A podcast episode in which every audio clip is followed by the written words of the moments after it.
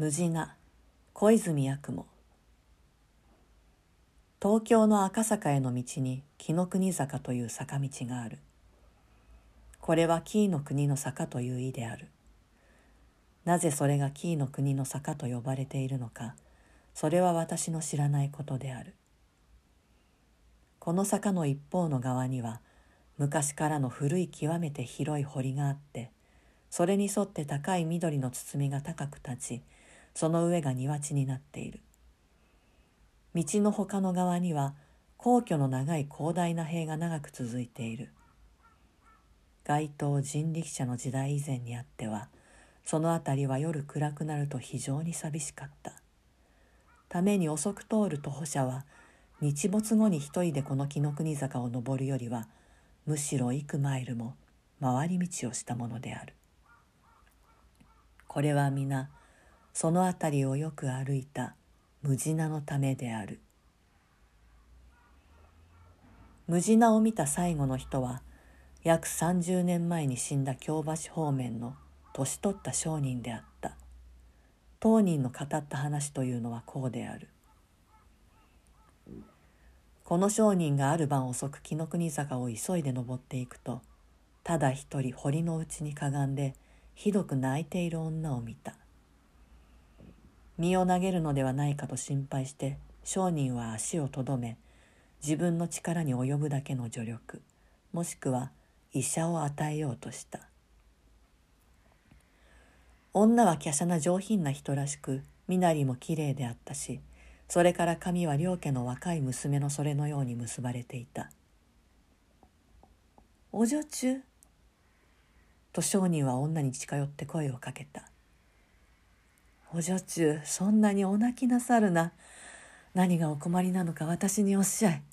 その上でお助けをする道があれば喜んでお助けもしましょう」実際男は自分の言った通りのことをするつもりであった。なんとなればこの人は非常に親切な人であったから。しかし女は泣き続けていた。その長い一方の袖を持って商人に顔を隠して「お女中」とできる限り優しく商人は再び言った「どうぞどうぞ私の言葉を聞いてください。ここは夜若いご婦人などのいるべき場所ではありません。お頼み申すからお泣きなさるな。どうしたら少しでもお助けをすることができるのか。それを言ってください。おもむろに女は立ち上がったが、商人には背中を向けていた。そしてその袖の後ろで、うめきむせび続けていた。商人はその手を軽く女の肩の上に置いて解き立てた。お女中、お女中、お女中。私の言葉をお聞きなさい。ただちょっとでもいいから。お女中、お女中。するとそのお女中なる者は向き返った。そしてその袖を下に落とし、手で自分の顔を撫でた。見ると、目も鼻も口もない。キャッと声を上げて商人は逃げ出した。一目散に紀ノ国坂を駆け上った自分の前はすべて真っ暗で何もない空虚であった振り返ってみる勇気もなくてただひた走りに走り続けた挙句ようようはるか遠くに蛍火の光っているように見える提灯を見つけてその方に向かっていった。それは道端に屋台を下ろしていた売り歩く蕎麦屋の提灯に過ぎないことが分かった。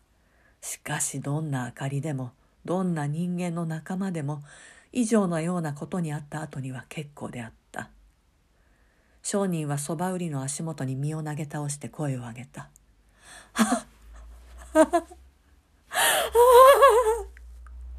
これこれ!」と蕎麦屋は荒々しく叫んだ「これどうしたんだ？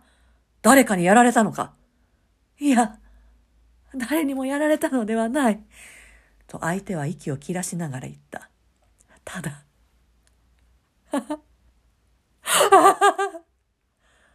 ただ脅かされたのか？とそば売りはすげなく通った。泥棒にか？泥棒ではない。泥棒ではない。とおじけた男は喘ぎながら言った。私は見たのだ。女を見たのだ。堀の淵で。そんな女が私に見せたのだ。何を見せたって。そりゃ言えない。へえ、その見せたものはこんなもんだったか。と蕎麦屋は自分の顔を撫でながら言った。それとともに蕎麦売りの顔は卵のようになった。そして同時に灯火は消えてしまった。マミのうまみでした。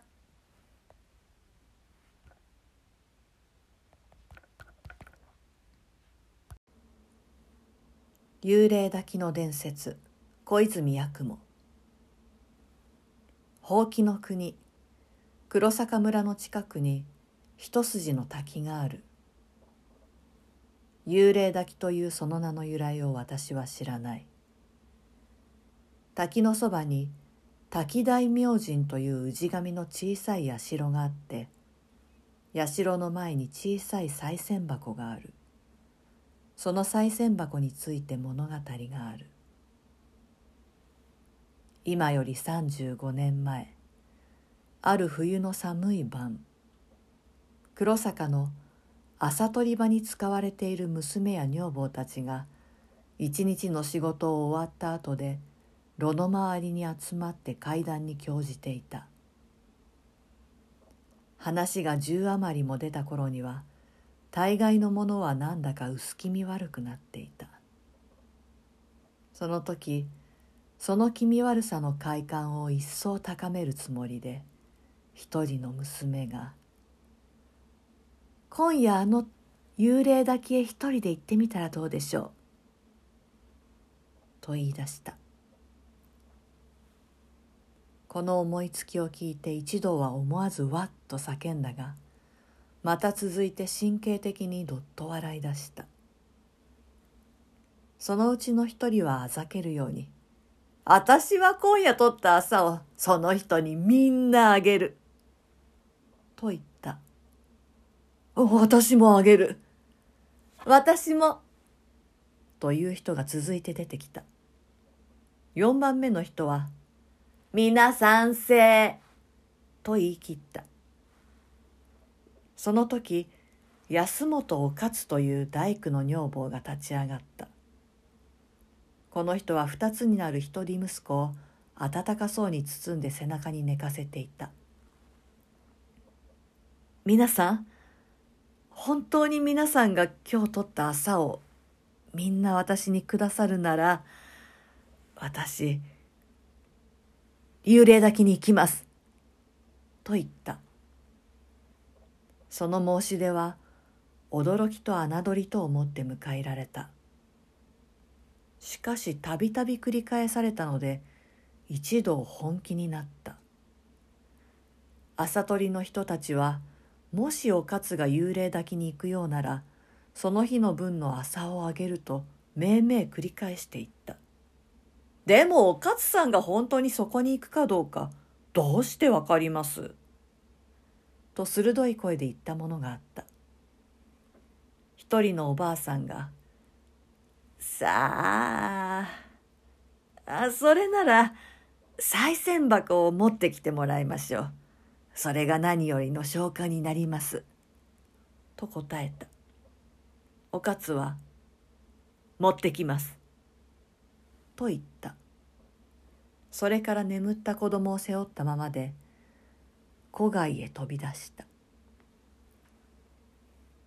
その夜は寒かったが晴れていた。人通りのない往来をおかつは急いだ。身を切るような寒さのために往来の戸は固く閉ざしてあった。村を離れて寂しい道をピチャピチャ走った。左右は静かな一面に凍った田。道を照らすものは星ばかり。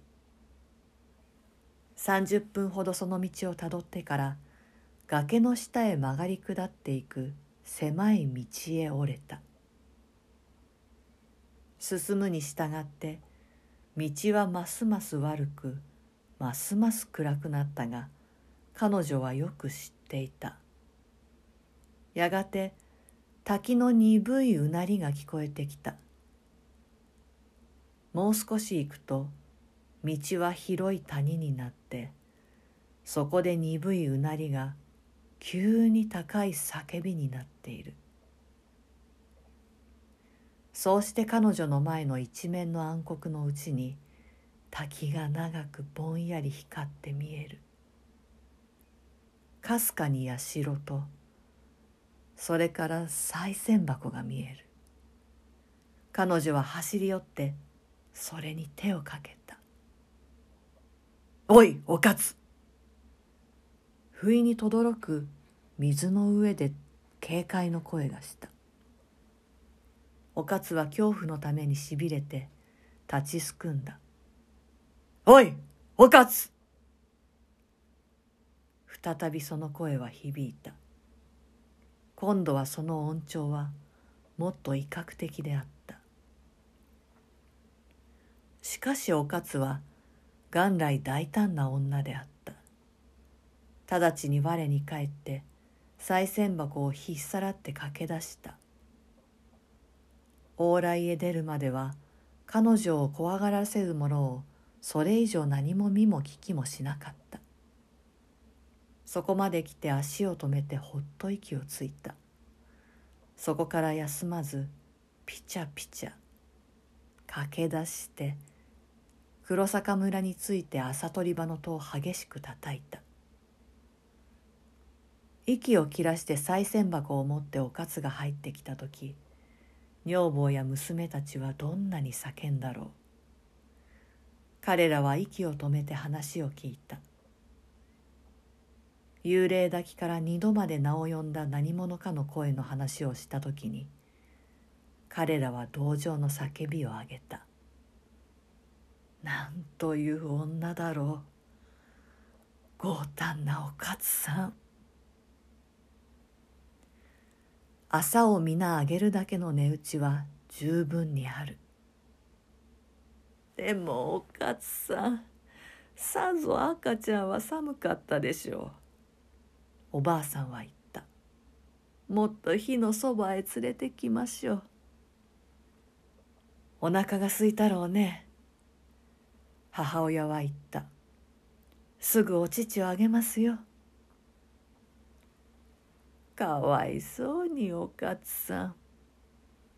おばあさんは子供を包んである斑点を解く手伝いをしながら言った「おや背中がすっかり濡れていますよ」それからこの助手はしゃがれ声で叫んだ「あら血が!」解いた斑点の中から床に落ちたものは血にしみた子供の着物でそこから出ているものは二本の大層小さな足とそれから二本の大層小さな手。ただそれだけ。子供の頭はもぎ取られていた。